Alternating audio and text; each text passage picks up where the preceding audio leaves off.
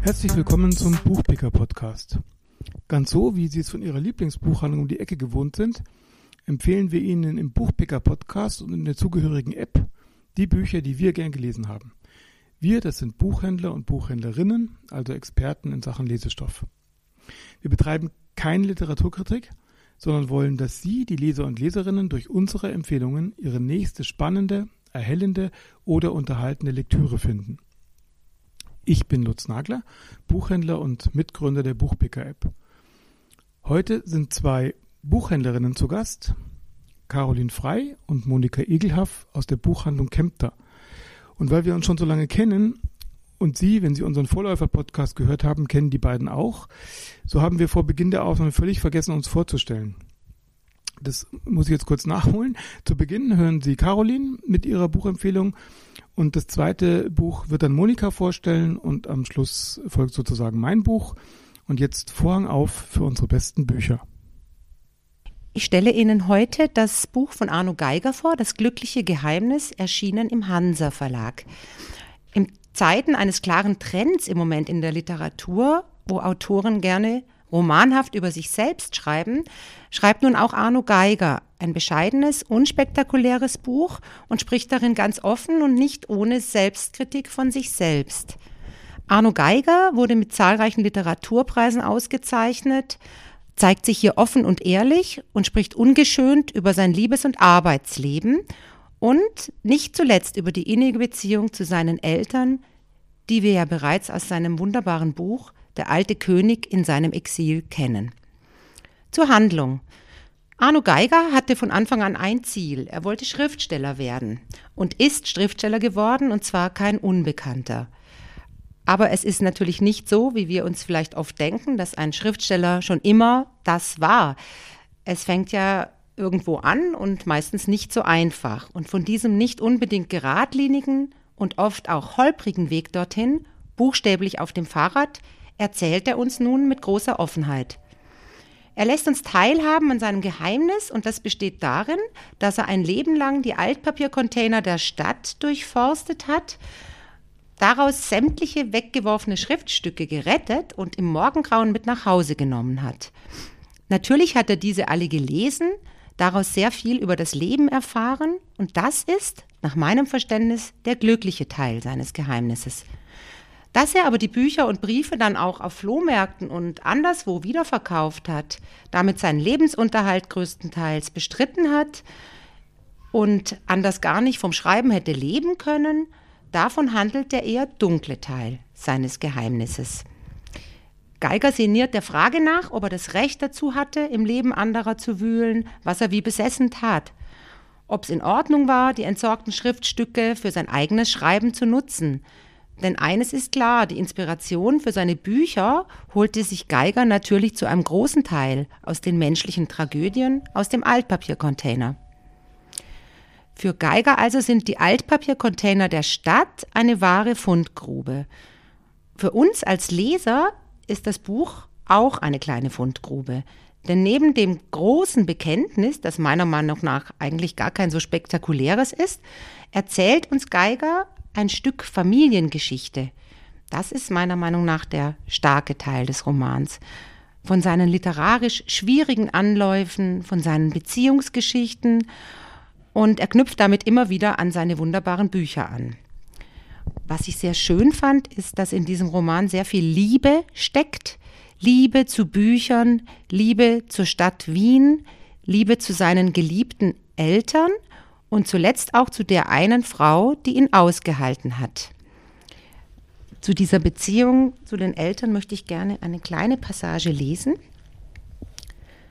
Meinen Vater hatte ich einige Jahre lang allein gelassen. Doch beim Schreiben an Es geht uns gut war der Mahnruf an mein Ohr gedrungen, ich solle mich nicht nur schreiben, sondern auch im Leben um meine Angelegenheit kümmern.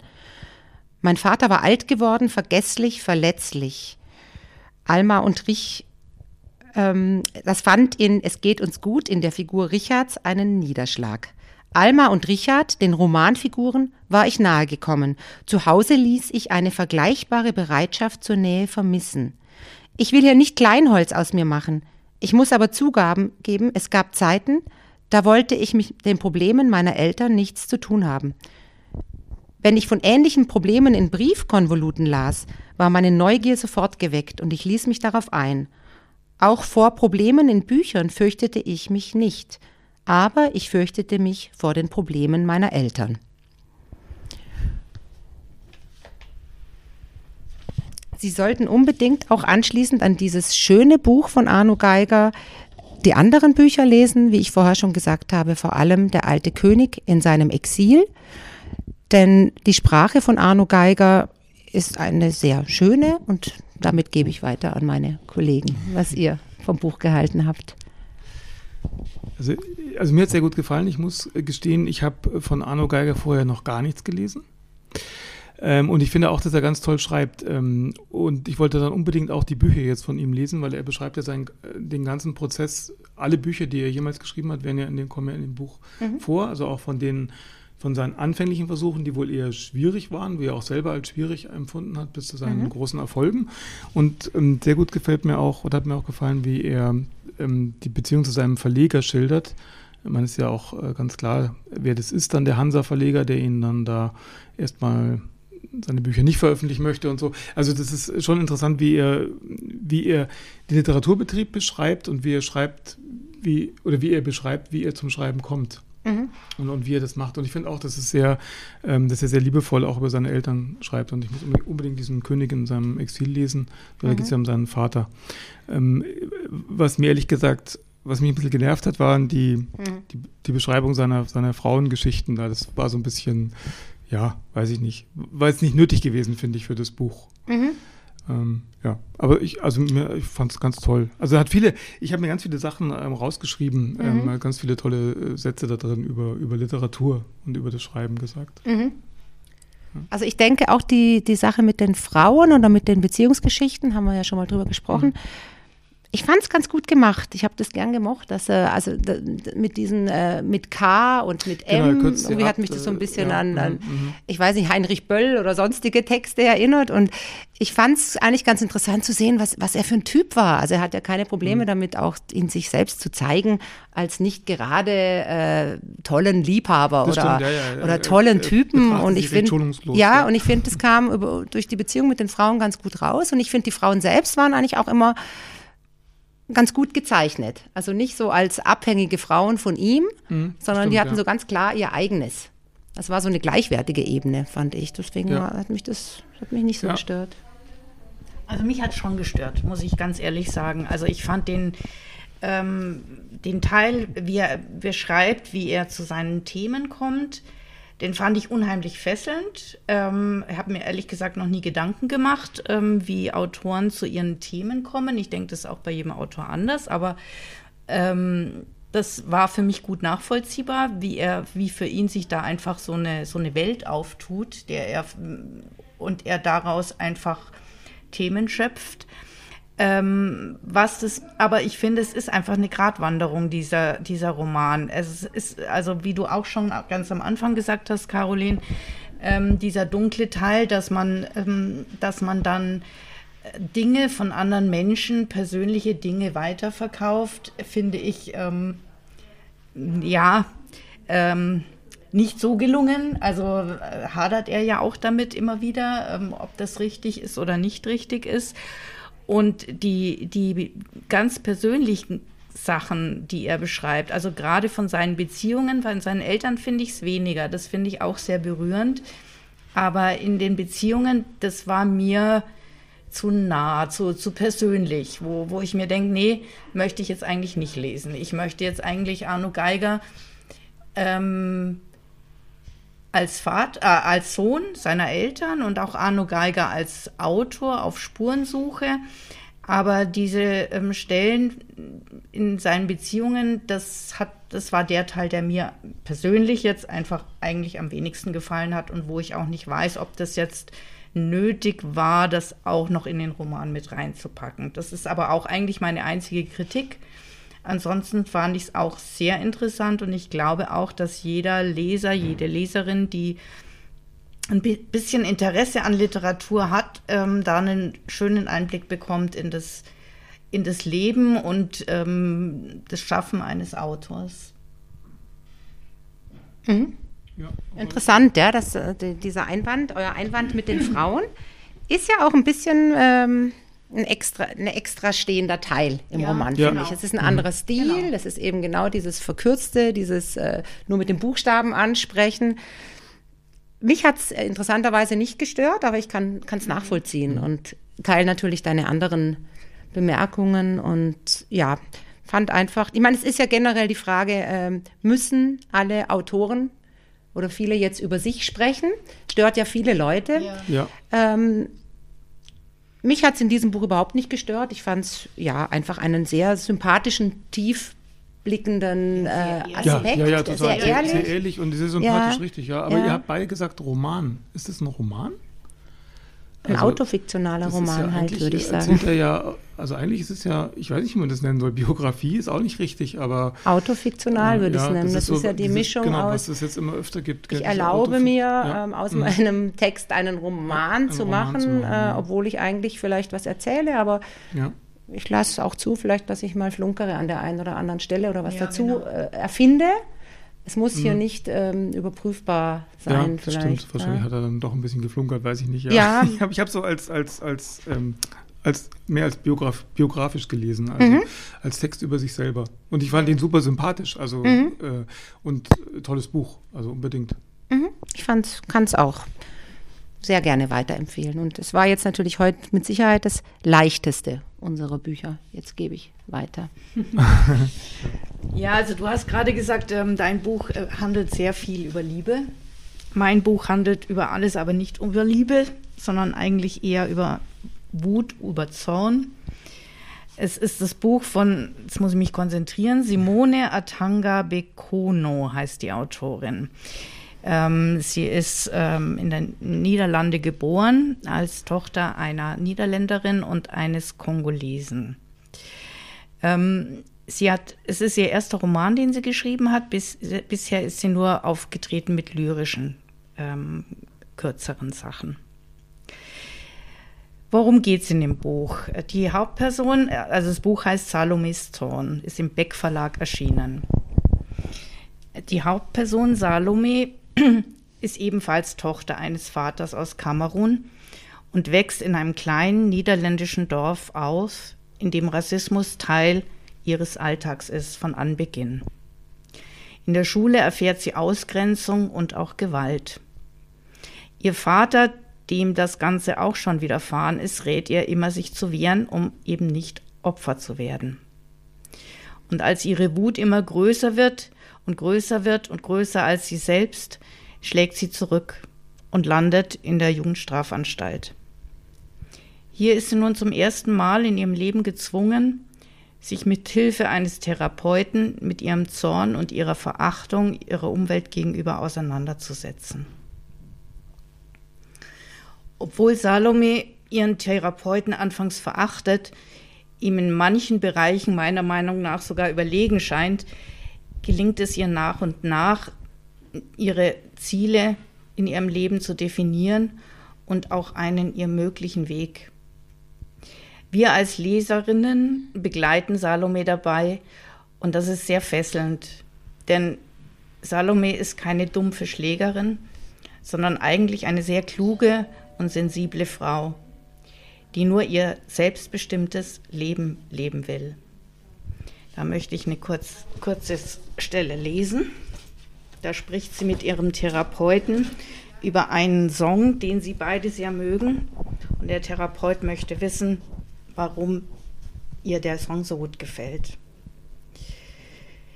Das Wichtigste ist, es hat sich dadurch nichts geändert. Es hat sich rein gar nichts geändert. Und obwohl ich nichts bereue, ist das der Grund, der mich hier drinnen irre werden lässt. Man kann die knietiefe Scheiße hinter sich lassen, mit einem Stock in der Hand und laut brüllen. Man kann von der erzählten Geschichte abweichen und die Dinge auf seine Weise erledigen. Man kann sich ergeben, hart arbeiten, das Gefühl haben, genau das jetzt zu brauchen. Doch auch wenn man sich nie beklagt hat, nie, ist man irgendwann erschöpft und rutscht ab in die Scheiße. Dann wird man bestraft und der Rest macht einfach weiter. Keiner lernt was aus der Sache. Auch ich hätte ruhig bleiben und im Wasser stehen bleiben können, hätte zusehen sollen, wie meine Schulbücher im Wasser absaufen. Oder vielleicht ist das zu naiv gedacht. Siehst du das so, dass du, dass du sie bestraft hast? fragt der Therapeut langsam. Was mir an dem Song so gut gefällt, sage ich, ist, dass alles vorbei ist. Und am schönsten finde ich, dass es eine, eine Harmonie gibt. Dass es eine Harmonie gibt und alles gut ist. Alles stimmt. Dass es zu etwas geführt hat. Dass ein Endpunkt erreicht ist und dort alles stimmt. Dass einem irgendwann jemand sagt, dass das, was man getan hat, etwas bewirkt hat, zu etwas geführt hat, auch wenn man dafür bestraft wird. Das will ich meinem Therapeuten sagen. Aber dir ist doch auch klar, dass das nicht deine Aufgabe ist. Ach, von wem dann, frage ich. Wenn mir jemand etwas antut, dann darf ich ihm doch auch etwas antun. Auge um Auge? Nein, sage ich, genug ist genug. Es muss aufhören. Das hat mich, also das ist eine der Stellen in dem Roman, die mich wirklich wahnsinnig beschäftigt haben. Und auch die Salome ist mir wirklich ähm, nicht aus dem Kopf gegangen während des ganzen Romans und auch noch lange nach Beendigung der Lektüre. Und ähm, wir begleiten sie in ihrem Ringen um, wie soll sie weiter ihr Leben leben. Und am Ende des Buches oder das Ende des Buches ist ein Anfang von was Neuem. Und ich wünsche, ich wünsche Salome sehr, dass es ja auch wirklich gelingt. Ähm, also ich fand es auch mega beeindruckend und toll war auch, finde ich, die Konstruktion, weil das fängt ja an, dass sie in diese Anstalt oder das ist ja so eine Art Gefängnisbesserungsanstalt ja. oder sowas kommt und man weiß ja gar nicht warum. Und, aber sie hat irgendwas Schlimmes gemacht und es wird ja erst nach und nach mhm. klar, was sie getan ja. hat. Also es wird eigentlich jetzt ziemlich spät klar, was sie getan ja. hat. Und ähm, man fragt sich immer, was ist denn passiert und so. Und, und, das, und also ich man musste ja auch mit ihr, ich habe ziemlich mitgelitten eigentlich, als ja. dann klar wurde, wie sie, dass sie immer schlecht behandelt wurde praktisch, ja. Und, mhm. und aus, aus Nichtigkeiten heraus, nur weil sie halt eine Schwarze ist. Also das fand ich mega beeindruckend, das Buch. Und toll geschrieben. Also mhm. ein toller Stil ist es auch. Also sie ist ja ganz viel, was sie denkt und sie sagt ja viel weniger den Leuten, sie denkt ja viel mehr ähm, und, und, und, sagt ganz wenig eigentlich. Mhm das hat mich auch ganz stark beeindruckt am Buch, dass man eigentlich sehr lang nicht weiß, was hat sie überhaupt gemacht. Mhm. Also ich finde, es ist ja alles möglich ja. vom Spektrum. Ja? ja. Denke ich mir, man, es kommt so ein Kopfkino, was passiert ist, und das kristallisiert sich ja immer weiter raus. Und mhm. es kristallisiert sich auch immer weiter raus, dass sie ganz stark auch geprägt ist von dieser Formel des Vaters, du musst kämpfen. Ja. Also sie hat den Vater als Kämpfer erlebt. Ähm, und äh, das, alles, was sie tut, erscheint wie so ein Überlebenskampf die ganze Zeit, finde ich. Und das fand ich auch ganz, ganz tief beeindruckend. Und ich denke, sie hat einfach keine anderen Mittel kennengelernt als den Kampf um irgendwie um, um das zu stoppen, was mit ihr passiert ist. Den körperlichen Kampf. Den körperlichen Kampf, genau. Ja, der sich halt dann, alles nichts, ne? also aber ich halt glaube, sie hatte auch gar nicht so, ja. äh, sie erzählt ja zum Beispiel auch davon, dass sie, wenn sie nach Hause zurückgeht, dann, dann ist, glaube ich, immer so, der Vater ist krank, hoffentlich erlebt sie das noch, mhm. wenn sie nach Hause mhm. kommt und die Schwester droht ihr auch zu entleiden.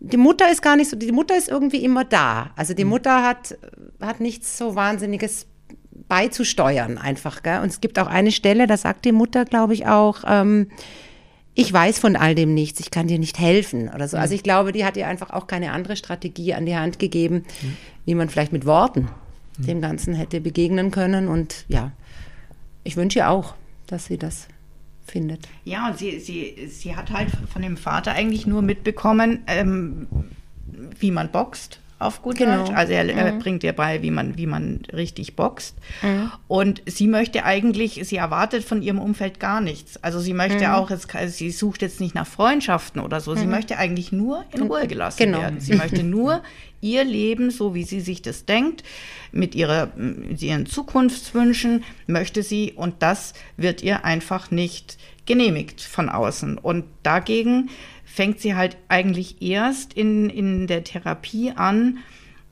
das zu lernen, das zu artikulieren, ähm, mhm. und, und, und ähm, sich Gedanken drüber zu machen, dass es doch vielleicht auch noch andere Möglichkeiten gibt. Und, ähm, und diese Entwicklung, die sie durchmacht, und die macht sie eben durch während dieses Romans. Also sie ist am Ende des Romans eine andere Person wie am Anfang. Und das finde ich äh, grandios, wie das erzählt ist. Mhm. Mhm. Und auch, auch ähm, das Ende finde ich ähm, einfach ganz einfach, aber so klar und dadurch so mhm. intensiv. Ja. Mhm. Ja. Ja. Ja, das ist ein Debüt, ein tolles Debüt. Also. Ja, mhm. absolut, absolut. Begrono Salomis Zorn heißt der Roman. Ja. Auch finde ich für, für gut, ähm, für, für Jugendliche geeignet, mhm. ähm, die, die gerne und viel lesen, weil sie ja selbst eine Jugendliche ist. Und ähm, ich glaube, dass sich da einige Jugendliche vielleicht wiederfinden können. Mhm. Ja, ja, es ist ja ein bisschen auch Mobbing, ne, was ihr da widerfährt. Das genau. ist ja auch so ein Thema, was ja. ähm, mhm. genau. unabhängig jetzt von äh, davon, dass es ein Schwarzer ist, vielen passiert mhm. und das, da geht es ja auch darum. Ja. Genau. Was ich auch noch fand, vielleicht zum Schluss, ist, ich finde, sie rutscht von beklemmendem Umfeld in beklemmendes Umfeld. Also ja. ich finde sowohl die Haftanstalt ist ja per se ein beklemmendes Umfeld, aber auch wenn sie dann nach Hause kommt und so. Also sie ist einfach selbst mit sich in diesem beklemmenden Umfeld und das kommt mhm. äh, sehr gut raus, aber ich finde auch, dass nach hinten so ein, so ein Lichtblick nach, nach ja, Lichtblick nach vorne, äh, nach ja. vorne ja. sichtbar wird. Auf alle Fälle. Ja. Obwohl es ja auch ein bisschen offen ist, gell? Also man kann über das Ende jetzt. Ja, ja, es ist sehr offen, aber ich, ähm, irgendwo gibt es, ja. Also man kann es ja kann ja ganz unterschiedlich weitergehen. aber gut, ja, hoffen wir, natürlich. Das, davon gehen wir aus. Ja. gut. Ähm, okay, dann ähm, ähm, kommen wir zu einer bekannteren Autorin. Ähm, Julie C. hat ein neues Buch geschrieben. Diesmal zusammen mit ähm, Simon Urban. Das Buch heißt Zwischen Welten und ist bei Luchterhand erschienen. Ähm, es ist so eine Art, ähm, also sie hat ja ihre letzten beiden Bücher ähm, äh, Übermenschen und Unterleuten spielten ja beide in Brandenburg, in, in Dörfern in Brandenburg. Und das ist so eine Art ähm, ähm, dritter Teil, finde ich, dazu. Ähm, hat, ist aber ganz anders gestaltet. Es ist als Briefroman, ähm, als, es ist eigentlich ein Briefroman, wobei es sind ja E-Mails, sagt man E-Mail-Roman? Ein moderner Brief. Ein moderner Briefroman, danke. ein moderner Briefroman. Ähm, die beiden Protagonistinnen tauschen Mails, WhatsApp-Nachrichten, Telegram, äh, alle möglichen Nachrichten aus und, und wir lesen das praktisch mit. Ähm, Habe ich schon gesagt, dass Simon Urban das zusammen mit Juli C. geschrieben hat? Nein, glaube ich nicht. Du also hast gesagt, dass Juli C. zusammen genau, mit Simon genau. Urban geschrieben hat. Achso, so rum, ja, gut. Also ich, ich weiß es nicht, aber ich mut, es ist so, ein, ein, ein, ein Mann und eine Frau schreiben sich. Und ich gehe mal davon aus, dass Juli C. halt die Rolle der Frau geschrieben hat und Simon Urban den Teil des Mannes. Das ist, ist unklar. Ähm, er ist ein, ähm, ich würde mal sagen, ein, ein linker Intellektueller, ähm, ein linksversiffter Intellektueller, der bei einer Zeitschrift arbeitet, Chefredakteur ist, also mehr so ein progressiver Linker, der sich halt mit dem mit den gerade gesellschaftlich relevanten Themen befasst und sie ist ähm, eher konservativ, bodenständig und ähm, hat ähm, den Bauernhof ihres Vaters übernommen, wobei das ein größerer Betrieb ist mit Angestellten. Und die beiden schreiben sich ein Jahr lang, das ganze Jahr 2022, eben Briefe und E-Mails, weil sie sich vom Studium ken kennen und befreundet sind. Und da kommt jetzt ein ganzer Kosmos an Themen eigentlich, über das sie da schreiben. Und zwar über ganz viel Gesellschaftspolitik, alles, was gerade so im, im Schwange ist. Äh, in, in, also es geht sowohl um den Ukraine-Krieg, ähm, als auch um so um, um, um Rassismus, ähm, äh, um AfD-Wähler, äh, um Abgehängte, also das, alle, alle Themen, die gesellschaftlich irgendwie relevant und interessant sind, werden in dem Buch eigentlich mit dem, in, durch diesen Briefwechsel verarbeitet. Ähm, ich finde das ganz toll gemacht. Das macht, also ich, also ich finde Juli ja sowieso großartig, aber wir haben schon nach den ersten Seiten, war mir klar, äh, dass das auch wieder ganz toll ist. Sie konstruiert halt ihre Romane sehr stark oft. Und das ist hier nicht so. Das ist ja mehr ein Briefwechsel, wo man nicht das Gefühl hat, da ist irgendeine Handlung konstruiert, obwohl es auch, also das sind jetzt nicht nur irgendwie Briefe, die sie austauschen über irgendwelche Themen, sondern beide erzählen auch eine Geschichte. Also er wird äh, praktisch Chefredakteur im Laufe dieser, dieser Handlung und sie wird Aktivistin ähm, äh, wegen der Situation der, der, der, der Bauernhöfe im, im, im, äh, in Brandenburg. Ähm, also ganz toll gemacht und, und was ich ganz super gut fand, ihr Mann, also sie, die Theresa, so heißt die Hauptfigur, ähm, verkracht sich im Laufe der, des Buches mit ihrem Mann, der dann auszieht und der zieht dann zu seinen Eltern nach Unterleuten. Also sie nimmt dann genau. wieder auf diesen Roman äh, Bezug. Ich weiß nicht, war Theresa auch eine Figur aus? Ich wollte einfach nochmal nachgucken, ich war mir nicht mehr sicher, ob die da vorkam. Ich glaube nicht, gell? Nein. Aber das fand ich eben äh, total gut gemacht, dass sie da ja. ähm, das nochmal erwähnt. Also ja, Punkt erstmal. Also ich fand ihn ganz, ganz großartig, ähm, weil ähm, es geht halt auch um die ganz großen Themen, die, die im Moment ähm, einen Riss durch Deutschland ähm, bringen. Und es geht einfach auch um diese nicht mehr vorhandene ähm, Diskussionspolitik. Also man kann, es sprechen eigentlich nur noch Menschen miteinander, die der gleichen Meinung sind. Und ähm, es ist aber nicht mehr möglich, dass man, dass man diskutiert, wenn man unterschiedlicher Meinung ist, ohne dass es sofort eskaliert. Und bei den beiden eskaliert es ja auch immer ja. wieder, obwohl mhm. sie sich ja wirklich sehr mögen. Und ähm, aber ähm, es gibt ja dann auch immer wieder Pausen. Sie, sie äh, gehen dann auch immer dazwischen wieder ziemlich bös miteinander um, weil sie sich auch gegenseitig ähm, ja, verletzen eigentlich. Aber es findet trotzdem weiter diese Diskussion statt. Und die finde ich, die ist ja ganz wichtig in der Demokratie, dass man auch unterschiedliche Meinungen gelten lässt. Ähm, es kommt ja immer auch auf den Blickwinkel an. Es ist was anderes, wenn ein Journalist in Hamburg sitzt und ähm, gut Geld verdient und ähm, sich dann äußert über die über die Ökologie und über die, nein, über die, den Umweltschutz, den Bauern nun tätigen müssen oder ob eine Bäuerin im ländlichen Brandenburg, die um ihre Existenz fürchtet, sich darüber äußert.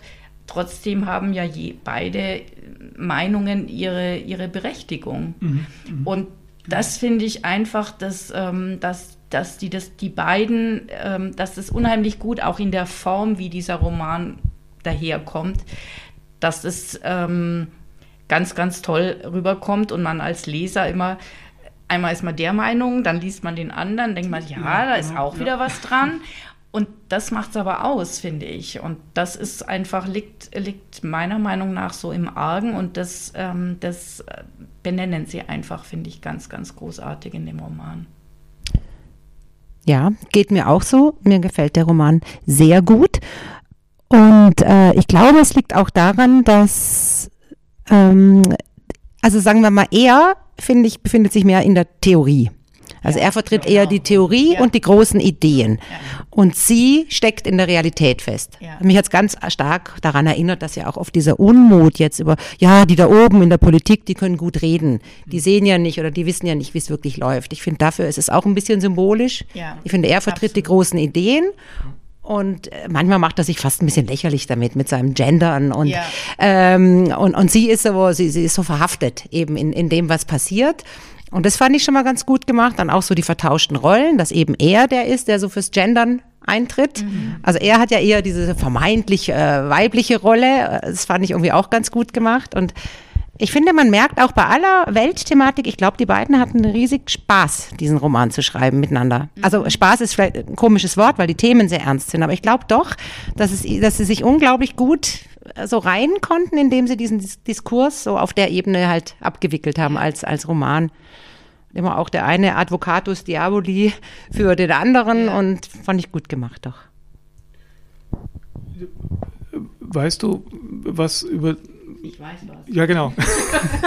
du hast es angedeutet, dass du was weißt. Dann sag, teile es doch bitte mit uns. Ja, ich hatte letzte Woche ein Telefongespräch mit dem Vertreter dieses Verlages. Die fleißigen Podcast-Hörer haben ihn auch schon erlebt, den Herrn Gruber der mir eben erzählt hat, dass sie eigentlich ursprünglich nicht ähm, sich abgesprochen hat, wer welche äh, Figur übernimmt und dass sich aber ziemlich schnell dann ähm, das von selbst ergeben hat, dass eben, wie du schon vermutet hast, Juli C. den weiblichen Part mhm. und ähm, Urban den männlichen Part übernommen haben. Und äh, dass es eben auch fantastisch ist, dass ähm, sie am Anfang 22 damit begonnen und haben dann eben, als ähm, der Ukraine-Krieg begann, ähm, nochmal beschlossen, ähm, sie müssen nochmal ein paar Sachen anders, äh, anders schreiben, weil das so nicht geht, weil der Ukraine-Krieg muss, muss da auch stattfinden.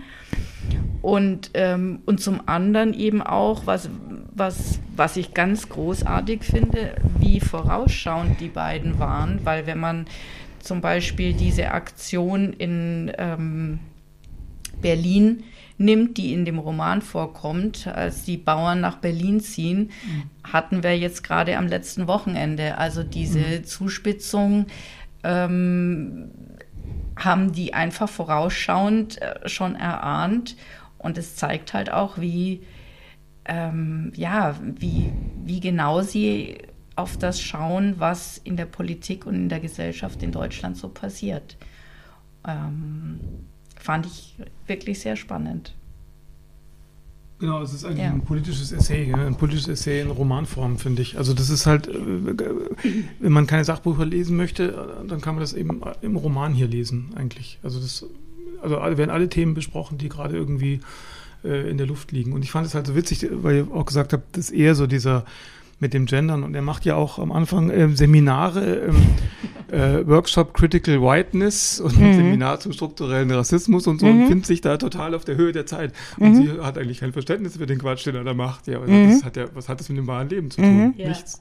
Also großartig. Ja. Fand ich auch gut. Ich kann es mir auch ganz gut vorstellen, dass man so einzelne Kapitel oder ich weiß nicht, in der Schule oder wie auch immer so als Diskussionsanlass auch ja, nehmen kann. Das könnte man sehr gut der ein oder andere mhm. WhatsApp oder Äußerung, um dann ja. so die Meinungen so gegenüberzustellen, gell? oder da irgendwie einen Aufsatz ja. dran schreiben zu lassen oder so. Könnte ich mir gut vorstellen, weil Genau, und das ist wichtig eben auch, finde ich auch, dass, wie du gesagt hast, dass man miteinander redet, auch wenn man scheinbar unüberbrückbare äh, Gegensätze vertritt. Ja. Also aber es ist Gut halt gemacht. trotzdem ein Roman, weil ja, ja. beide Personen auch ähm, eine Entwicklung mitmachen. Und mhm. das kommt ja auch, neben den gesellschaftlichen mhm. Themen, kommt ja auch die Entwicklung von den, von den beiden. Also von daher ähm, finde ich das wahnsinnig interessant. Konnte ich mir vorher nicht vorstellen, dass mit so relativ kurzen Abschnitten ähm, Mails, ähm, WhatsApp, Telegram, dass trotzdem eine Romanhandlung entstehen kann. Mhm. Ja, aber ja, es wechselt ja auch gut ab zwischen den kurzen ja. WhatsApp-Nachrichten äh, und dann den längeren Mails, ja, wo man dann die Entwicklung der Figur wieder mehr äh, äh mitbekommt. Ich finde sogar, dass es ganz besonders kurzweilig dadurch gestaltet ist. Also man, man jagt ja wirklich so durch, gell? Und, und, und ich finde, man liest, man, man liest es schnell. schnell ja. Gelesen, ja, ja. ja, prima, schön. Dann haben wir drei gute Bücher. Sagen wir nochmal, welche es waren. Caroline? Du wolltest noch was erwähnen? Ich wollte noch was erwähnen, dann, soll ich es noch, dann erwähne ich es noch kurz. Oder also es geht ja in dem, doch es geht ja in den Zwischenwelten ganz viel auch um Aktivisten und Aktivismus, weil wir ja in die Redaktion dann zwei so Klimaaktivisten einladen. Es geht ja auch darum, ob Journalismus ähm, ähm, äh, neutral sein muss oder ob man eine Haltung vertreten muss. Und es gab ein interessantes Buch vor ein paar Wochen, ist erschienen von Knut Kortzen ähm, im Aufbauverlag Die Weltverbesserer. Äh, Untertitel ist, wie viel Aktivismus verträgt unsere Gesellschaft? Hm, das ist, ein, das ist jetzt ein reines Sachbuch, wo es um Aktivismus geht. Ich fand das hochinteressant. Es gab nämlich schon 1918 den ersten Weltkongress der Aktivisten. Die haben sich in Berlin getroffen und auf der Tagesordnung standen dann Thema Kampf gegen Waffen, Abschaffung der Wehrpflicht, Arbeitspflicht, Berufszwang, Sexualfreiheit solche Sachen. Also es, Aktivisten gibt es schon immer. Also Aktivisten ja. sind nichts Neues, die Klimaaktivisten sind nur eine besondere Ausprägung von Aktivismus. Also es ähm, ist auch ein sehr lesenswertes Sachbuch zum Thema Aktivismus. Finde ich jetzt ja interessant, weil Knut Kortzen ja eigentlich von der Literaturseite genau, kommt. Genau, das ist ein, ein Vielleicht da auch wieder so eine schöne Verbindung gell, zwischen. Zwei, ähm, ja. ein, ein, Kulturredakteur eigentlich. Mhm. Ähm, genau. Jetzt sollten wir trotzdem nochmal die Romane nennen. Vielleicht, Caroline, sagst du nochmal, du hast uns empfohlen? Ich hatte den schönen Arno Geiger, Das glückliche Geheimnis, erschienen bei Hansa. Jetzt muss ich mich wieder konzentrieren. Simone Atangana Bekono, Salomis Zorn, erschienen im Beck Verlag. Genau, und Juli C. und Simon Urban, Zwischenwelten bei Luchterhand. Drei lesenswerte Bücher und ein Sachbuch, Knut Kortzen, die Weltverbesserer. Das war's für heute. Danke, dass ihr da wart. Bis zum nächsten Mal. Sehr gerne. Tschüss. Sie können die heutigen Empfehlungen und viele weitere in der Buchpicker-App nachlesen und finden dort auch viele weitere Empfehlungen qualifizierter Buchhändlerinnen. Die App steht kostenlos für Sie zum Download bereit bei Apple und Android in den entsprechenden Stores. Mehr Infos zur Buchpicker-App finden Sie auch auf unserer Internetseite buchpicker.de und bei Instagram.